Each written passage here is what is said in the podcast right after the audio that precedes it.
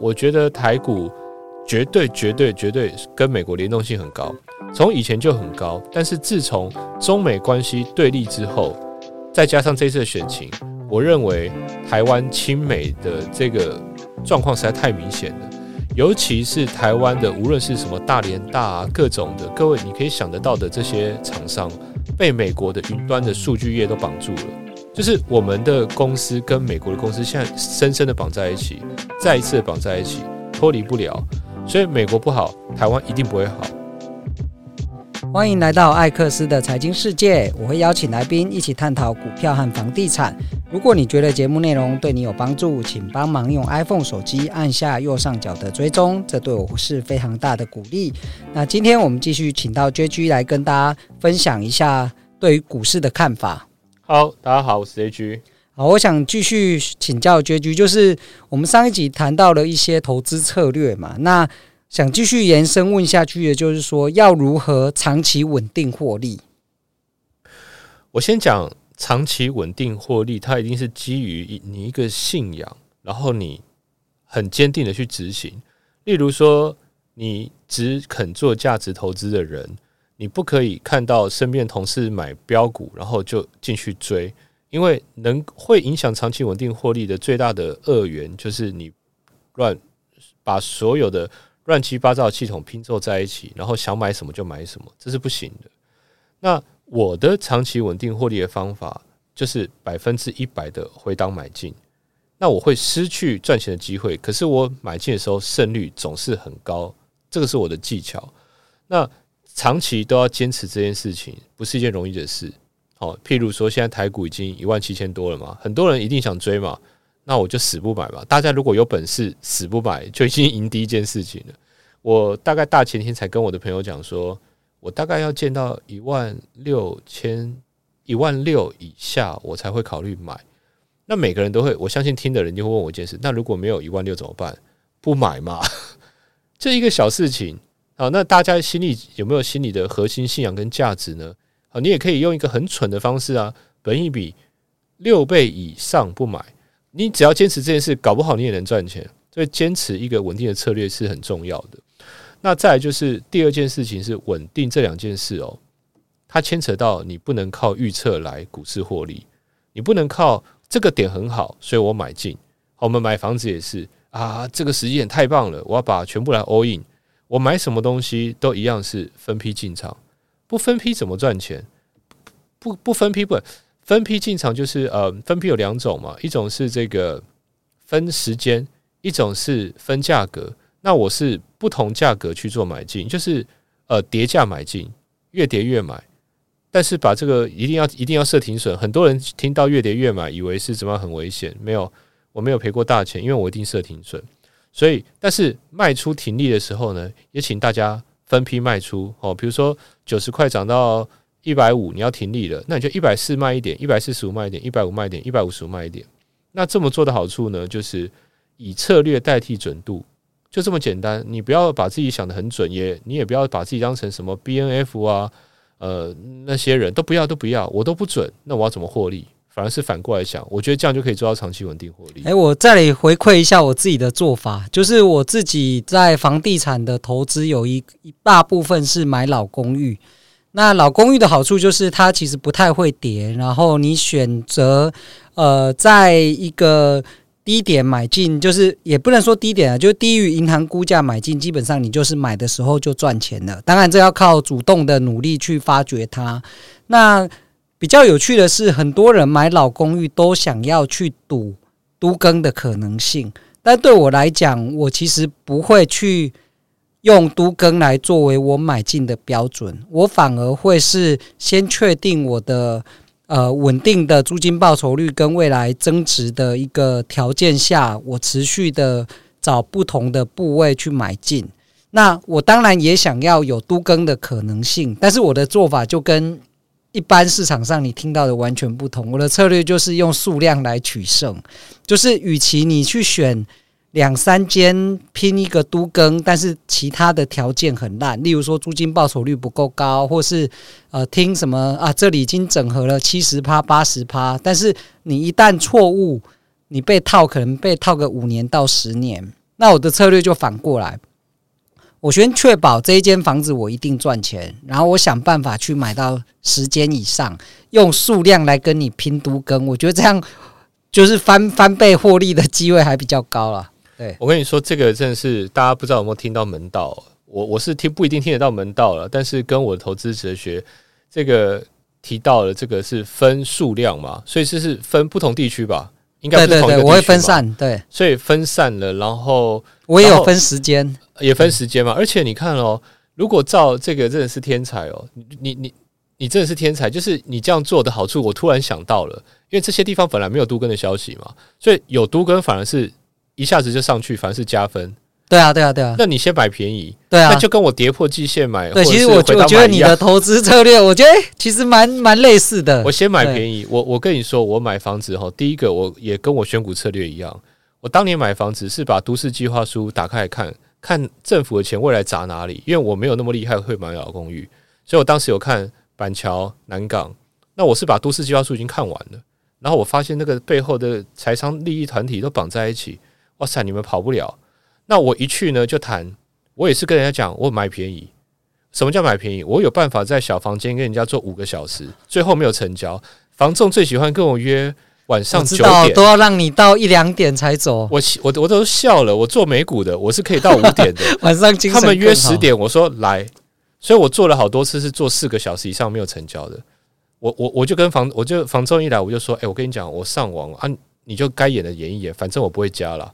哎、欸，对我我跟你有点像，不过我策略又不太一样。你比较厉害。没有没有没有没有，我的策略是，反正我物件很多啊啊，这件没买到就算了啊。我你要配合演出，我一样是带着电脑去，然后你叫我加我也不会加，那你自己去卖方那边努力啊。没有没关系，反正我跟你耗，但是我没有拼那么久了，我大概都一两个小时内就结束了。我还有买谈到那个人家走掉，我想说啊，好可惜。那我跟大家也分享一个，就是我自己的感觉啦，就是我我这么做有很简单可以成功，是因为我一去那个房仲那边，然后我就说，诶，这是我的频道。他说，诶，你是做股票的，做股票诀窍是什么？我就偷偷跟他讲，我不追价。我告诉你，这个印象已经在他脑袋里，所以他就不会让我追价。所以我就是这样，运气不错。那我觉得目前讲到我一个人，他买股票、买房子、买什么，我猜。一个人的大脑结构如果是固定的，他策略都一样，那我觉得这战术是一样的，蛮蛮有趣的。对，我是真的跟他做到底。对，那我那我们选股也不太一样嘛。像我刚刚会选，我刚刚说我前一阵子刚开始的时候，我是看什么板桥南港，我赌的就是最大涨幅。哦，OK OK，但是我不会因为最大涨幅就追价。台湾人买股票会因为这个涨幅很大，所以我去追价。我这点我跟您一样，我就是不买便宜，绝对不买。对，我宁愿不要，先立于不败之地。对，先立于不败之地，没错。这样你就会有耐心的慢慢跟他耗，这样我才觉得有机会赢。不然一个震荡我就受不了了。对，没错，没错。对，也不会说像也也像你讲的，也当时也想说，那我要不要一次贪心多买几间？没有，我不懂房地产，我是一间有赚了以后，哎、欸、哎、欸、有赚，那我就算一下我赚多少钱，我就加嘛。我对对对对，获利时候加嘛。对，对我不懂房地产，我也只能这样干了。那那也是蛮抓到原则，我觉得投资的原原则都一样，只是应用在不同的产品或不同的市场有它的特性再去调整。是是是。对，那我想请教一下，就在风险控管的部分，你的大原则是什么？风险控管，我觉得所谓的风险控管就是，呃，刚刚讲到我们破浪游戏有个统计表，在每个地方都有胜率。可是大家不要误会了，不是有了胜率就一定会赢。例如，我们有一些点地方的买进是胜率在百分之九十五好了，那不代表那不代表你不会连续赔九十五次，欸，因为那只是统计学嘛。所以风险控管原则很简单，就是不管你掌握多好的技术，你都要感觉你这次进去一定会赔钱。我常劝人家一件事哦，买股票当成你在做生意，缴印花税吧。为什么人家做生意没有赚钱都要缴五趴？那你买股票你就当做比做生意风险大一点点了，你就八趴。所以第一个风险控管原则，第一个是接受风险，也就是你把它当成一门生意，一进场就会赔钱。那你有了这个概念之后，你就愿意赔吗？那我觉得就是建立一个 OK，你至少控控制在百分之五到百分之八的亏损。那接下来就要想，这是单一股价还是整个部资金的部位？是。单一单一个股价，股价哇，这是我我做的。那接下来就会变成问自己第二个问题：如果一档股票我一进去就要赔百分之八，到底哪里才是我最好的进场点？所以一这样想之后，就很难去追高了，因为你一追高之后，你发现很多地方都要承受，隔天就就可能百分之八的，然后还会上涨嘛。所以一有这个逻辑，第二个逻辑就是发现啊，那我要回档多一点买，那回档多少买，那就是一门学问了。对对，没错。所以我就是这样来控制我的这个风险，然后来达到获利。就是而且这个风险是回档买哈，其实也是在最大涨幅的起点，风暴比还是比较好。这样讲大家会不会觉得太难了？因为我觉得我们都太做，这可能一般人比较不熟悉，但我知道你讲的是对，我完全需要翻译给观众听。可以可以可以举例举例。举例，举例哦，我我我觉得，嗯，这样好了。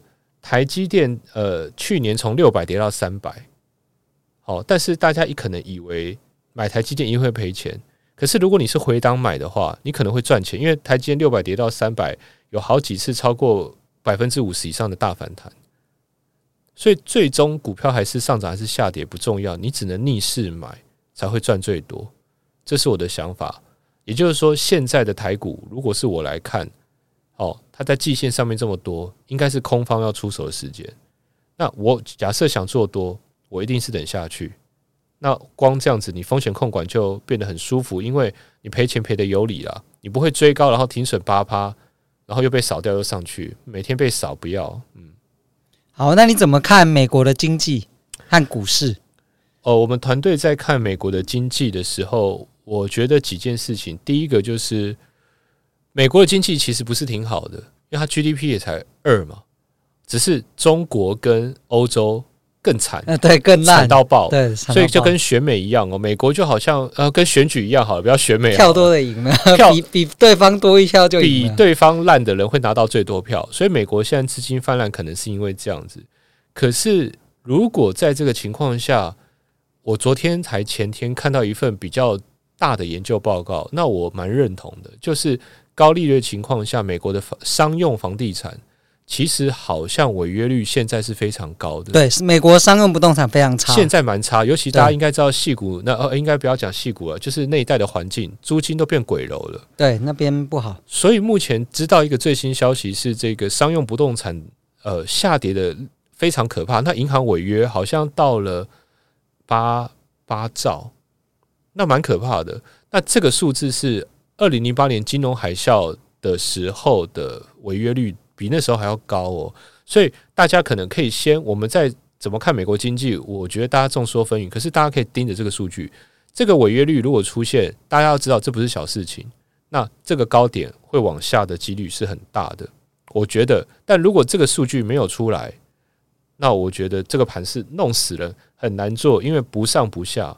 烦死了！我觉得二零零四年是二零二四年是一个很难赚的一年，二零二三年也不好赚，因为出乎意料嘛。可是二零二四年你要再重复二零二三年，我觉得挺困难的，所以可能会调降利率。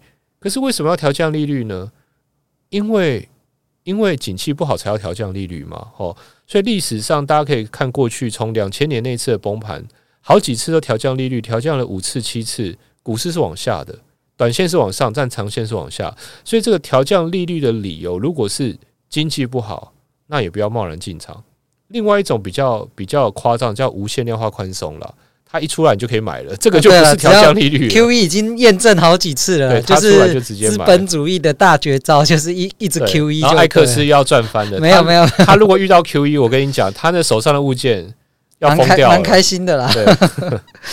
对，那台股呢？台股。对，那台股我觉得现在是台湾，呃，台湾算美国队嘛？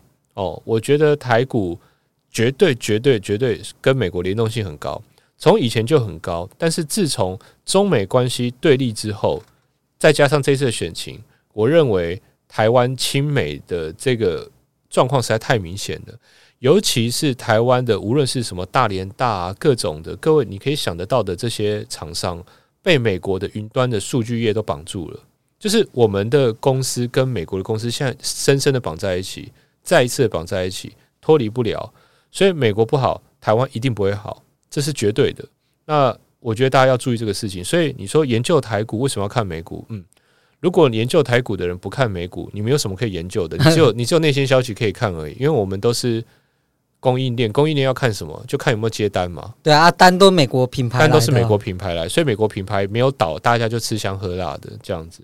所以我觉得调调降利率的影响就在于这个利调降利率是景气不好的还是怎么样？如果是景气不好，就不要不要想了。反正就看联总会他的动作，大概就可以理解了。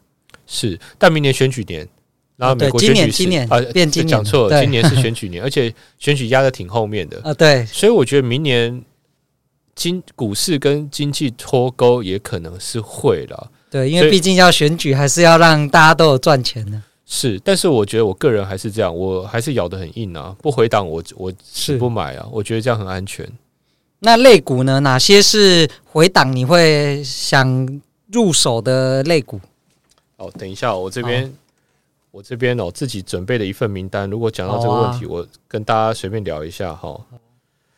这个这个类股的部分，我觉得还是老样子。我我提醒大家一个事情哦，就是对我来讲，类股大家不要担心自己不知道，大家知道的这样子够了。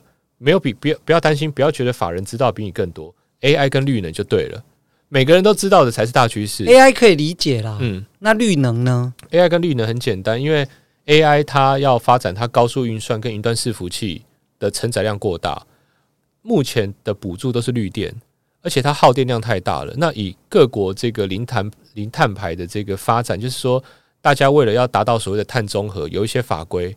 那绿能都是政府在做的一件事情，所以这两个产业绝对是一个是商业趋势，一个是政府的趋势，这两个都要注意，而且是非常长线的需要。AI 的运算会耗掉太多太多的能源，目前这些都不够用。哦，台湾缺电就不要讲了。那我说的绿能，当然就是美国那些已经绿能发展的非常好的公司。哦，所以台湾这边有很多供应链哦，呃。我大家讲，我我这不是报名牌啊，但大家可以去关心呐。像大家前一阵子闹得满城风雨的云豹，它就是属于绿能嘛，吼，甚至深威。然后如果是这些呃所谓 AI 股的话，像 M 三一创意这个华汉，我我现在讲的都不是我的分类哦，都是在大银行里面的 ETF 里面把它分类叫绿能股跟 AI 股。那大家可以去看这些公司，那这些公司有的都涨很多了，我会。我自己会买已经在回档的，那是这些类股。最后三五分钟，我还是提醒大家一件事，就是我们团队这一次的这个破浪游戏这个线上课哦，超科学投资任意门。呃，其实我我我我很喜欢这个东西，因为我一直是主观交易者，那我一直是靠着策略起家的，很，但是我没有一个客观的数据去，因为我以前都讲求暴赚。那我的名言大家都知道，叫看对下大爆住。那这三个这三个逻辑是基于固定的风险底下的一个策略，可是你没有客观的数据，你要执行这个。像我以前也是凭着一股信念在做事，我就是要暴赚，我就是跟你拼输赢，烂命一条，我都是这样想事情。烂命一条怕什么？那但是如果有客观的数据，你会觉得哦，我不只是烂命一条，而是我这样做是合理的，有根据的，有根据的，齁。那在这个破浪游戏里面，我们讲求一件事情，叫做连续回档。我也可以跟大家讲，大家一定要注意这件事情。你你就算没有买，我也可以告诉你，回档不重要，连续回档才重要。连续回档就是呃，缓缓的下杀是不会反弹的。破浪游戏讲求的是连续下杀的反弹几率的胜率在哪里？连续下杀真的蛮重要的。我以前在 VIP 室的时候，我印象最深刻，大跌一天。外面的阿姨叔叔都在，大跌两天都在，连续大跌三天的时候，外面大概还没收盘，一点二十人都走光。我那个单子只要没出，十次有九次我都是赚钱。我觉得好奇怪，因为连续下跌就会造成反弹，反弹就是刚刚像这个艾克斯说的，我已经立于不败之地了。那最后会不会喷出是第二件事情。所以我们破游戏的策略是先赌反弹，再拼暴涨。那这个连续，但是在这个过程中，所谓的连续下跌就可以给大家参考。慢慢跌的，你就不要去赌反弹，要买就买连续下跌。那连续下跌什么时候下跌？我也可以跟大家讲一些很简单的技巧。其实跌破季线又出量，你就不要想了，那一定隔隔隔三天四天还会再跌，这就叫连续下跌。那这时候你一定觉得破季线了出量了，我要闪。对，通常都是要闪人的，停损卖压出啊。我只看到我一看到这个，我想说，哎呦。进去买。只是我觉得很多观众他会一定会想一件事，那怎么知道会不会下跌？你你你觉得大家会问这个问题吗？会啊会啊。可是我想问大家，那上涨的时候你怎么就觉得不会下跌？不是同一件事情吗？明天会发生什么事情？几率是不会因为前一天有变化的。所以我反而觉得连续下跌，大家情绪崩溃了再买进是好的。那你会看融资杀到多少吗？或者是跌个二十趴来做一个一个空间的测计算吗？呃，我会看这些小东西，但是因为在我的系统里，它没有办法到很完善，所以我觉得是呃辅助用、感觉用。然后我相信大家有很多很多小方法，但是配合连续下跌，应该会威力更强。好，谢谢 JG 今天就是很精彩的分享。那如果大家有兴趣的话，可以上他的粉丝团，还有他有 YouTube 直播嘛？能不能介绍一下要去哪里追踪你？我们 YouTube 呃，搜寻 JG 说真的，我们有这个会员。我们会员的部分是专门去谈我对这个国际形势跟美股，还有这种超级科技股的一些追踪。我们超级科技股追踪，我我跟一般人比较不一样了。我们追踪就是市占率低，然后年营收增长好，有未来性的公司。那台湾好像相对没有这些资讯，那我很爱这些资讯，所以我沉浸在此。这个频道是专门讲基本面的东西，比较不是技术面的东西，跟那个无关。好，谢谢 JG 今天的分享。那未来我们我相信我跟他聊得蛮开心的，之后会陆续请他来分享。那如果你觉得今天的内容对你有所帮助、有所启发，请点击撰写评论，再给我们五颗星好评哦。谢谢你喽，拜拜。谢谢，拜拜。